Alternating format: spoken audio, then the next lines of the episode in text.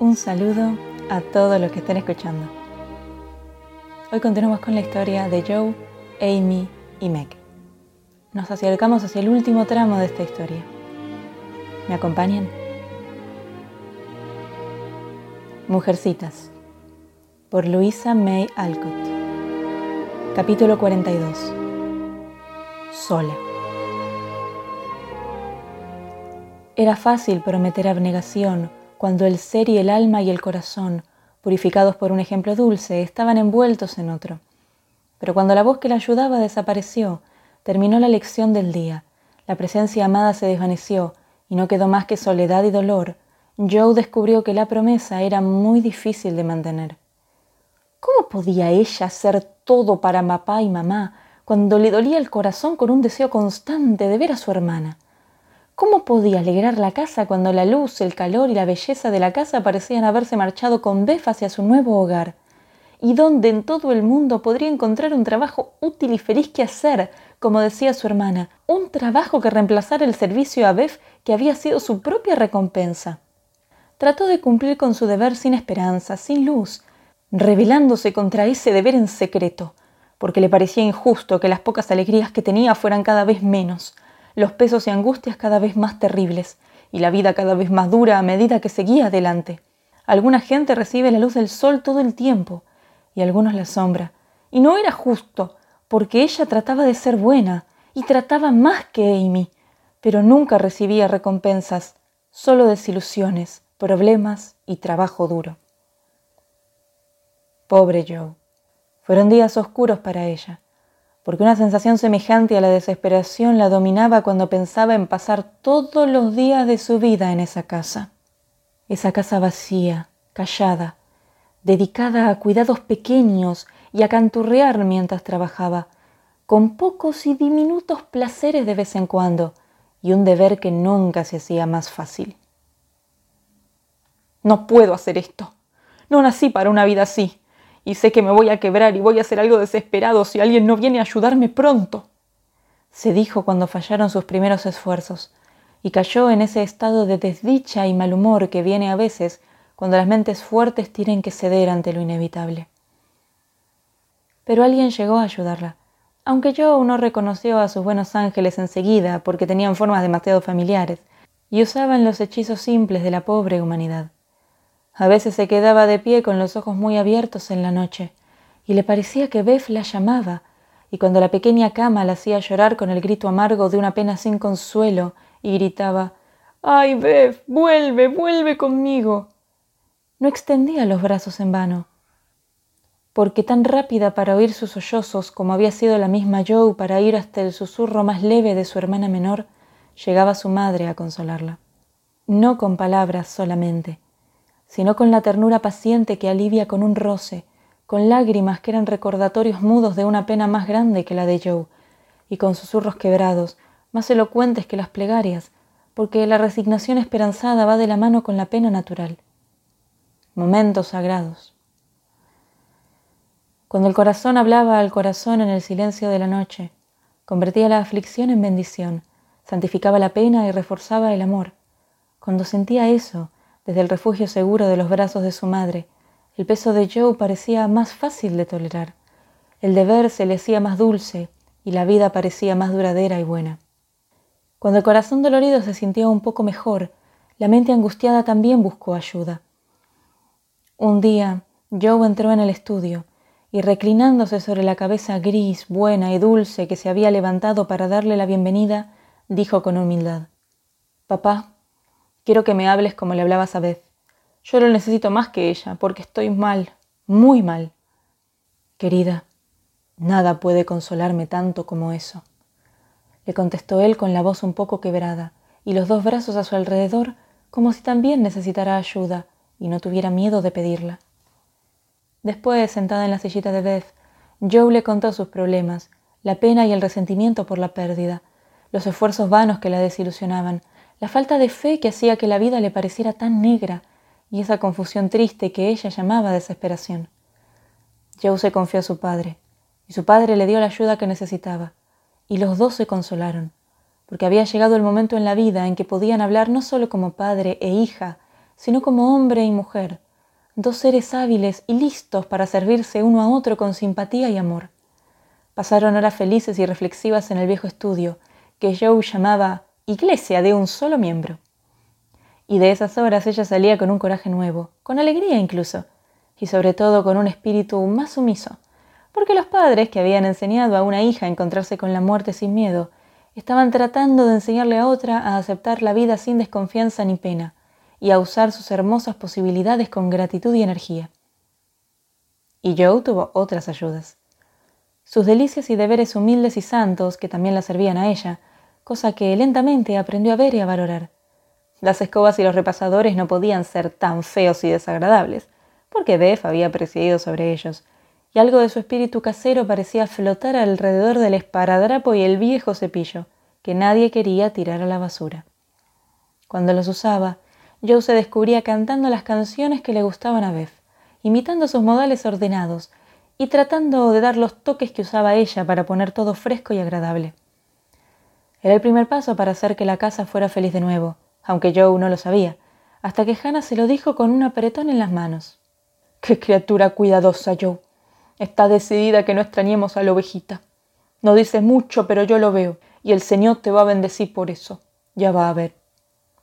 Meg y Joe se sentaban a coser juntas ahora, y Joe descubrió lo mucho que había mejorado su hermana mayor, lo bien que hablaba, lo mucho que sabía sobre los impulsos femeninos, los pensamientos buenos y los sentimientos de las mujeres, lo feliz que era con su esposo y sus hijos, y lo mucho que hacían todos por todos en su casa. Después de todo, el casamiento es una gran cosa. Me pregunto si yo florecería así si lo intentara, suponiendo que pudiera, claro, dijo Joe, mientras fabricaba un barrilete para Demi en el cuarto de los chicos, siempre desordenado. Es lo que necesitas para rescatar la parte femenina y tierna de tu naturaleza, Joe. Eres como una castaña, toda pinches por fuera, pero seda y suavidad por dentro una semilla muy dulce si se llega a ella. El amor te va a obligar a mostrar tu corazón un día, y entonces se te van a caer las espinas. La helada abre las castañas, señora, y para hacerlas caer hace falta un buen sacudón. Los chicos son los que van a sacudir los árboles, y a mí no me interesa que me pongan en bolsas. Le contestó Joe, mientras pegaba el barrilete que no volaría nunca con el viento, porque Daisy se había atado a él como si fuera la cola. Meg rió porque se alegraba de ver una chispa del viejo espíritu de Joe. Pero sentía que era su deber reforzar su opinión con todos los argumentos que pudiera, y las charlas de las hermanas no se perdieron, sobre todo porque dos de los mejores argumentos de Meg eran los bebés, que Joe amaba tiernamente. El dolor es el mejor sentimiento para abrir ciertos corazones, y el de Joe estaba listo para la bolsa de castañas. Un poco más de sol para madurar la nuez, no el sacudón impaciente de un chico, sino la mano de un hombre que se levantara para tomarla con ternura entre las espinas y encontrar a la semilla sana y dulce. Si ella hubiera sospechado eso, se habría cerrado como una ostra y se habría vuelto más difícil que nunca.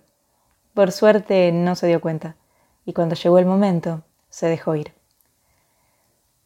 Si ella fuera la heroína de una historia moral en este periodo de su vida, tendría que haberse vuelto más santa, haber renunciado al mundo y haberse ido a hacer el bien con halo de mártir.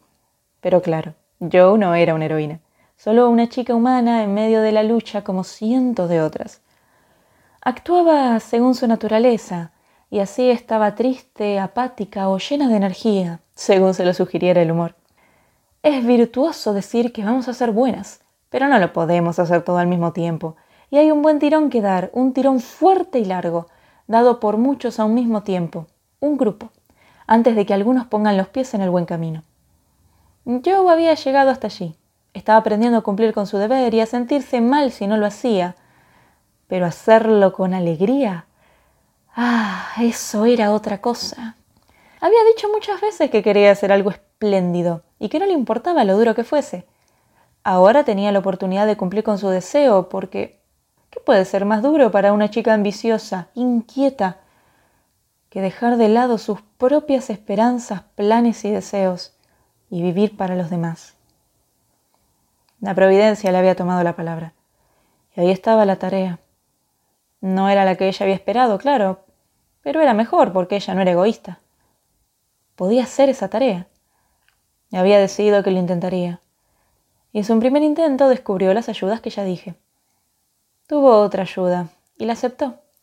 No como recompensa, pero sí como consuelo. Como el personaje de Bunyan tomó el alimento que le daban en el puerto donde descansó, y después empezó a subir la colina llamada dificultad. ¿Por qué no escribes? Eso te hacía feliz, dijo su madre una vez cuando un ataque de tristeza dominaba a Joe. No tengo ánimos para escribir, y si los tuviera, a nadie le interesa lo que hago. A nosotros sí. Escribe algo para nosotros y no te preocupes por el resto del mundo. Inténtalo, querida. Estoy segura de que te va a hacer bien y a nosotros nos va a encantar. No creo que pueda, dijo Joe, pero puso manos a la obra y empezó a revisar sus manuscritos inconclusos. Una hora después, la madre espió y ahí estaba Joe, escribiendo, con el delantal negro y una expresión absorta que hizo que la señora March sonriera y se alejara, contenta con el éxito de su sugerencia.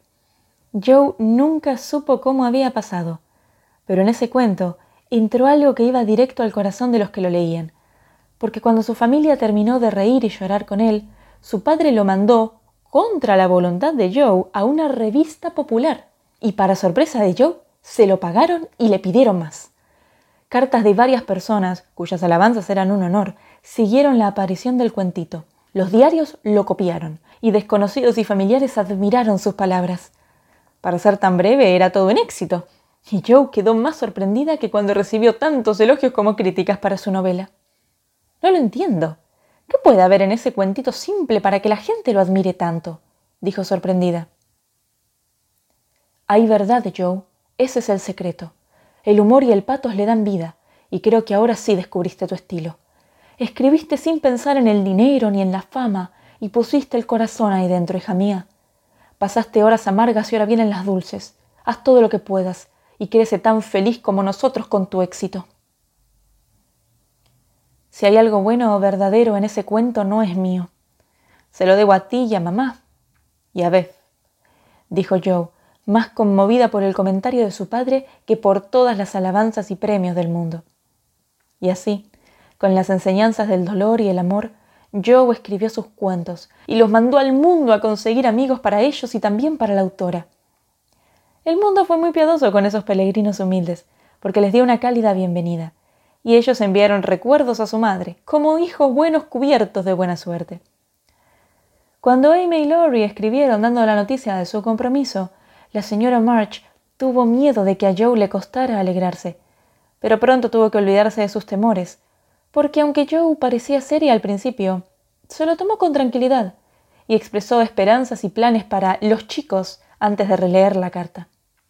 Esta era una especie de dúo en el que cada uno glorificaba al otro como hacen los enamorados. Una carta muy agradable y satisfactoria, porque nadie tenía objeciones a esos planes. ¿Te parece bien, madre? dijo Joe mientras la miraba entre los papeles escritos. Sí, y lo estaba esperando desde que Amy escribió diciendo que había rechazado a Fred. Estaba segura de que la dominaba algo mejor que eso que tú llamas espíritu mercenario y alguna que otra cosa en sus cartas me hacía pensar que el amor y Laurie tendrían su día con Amy.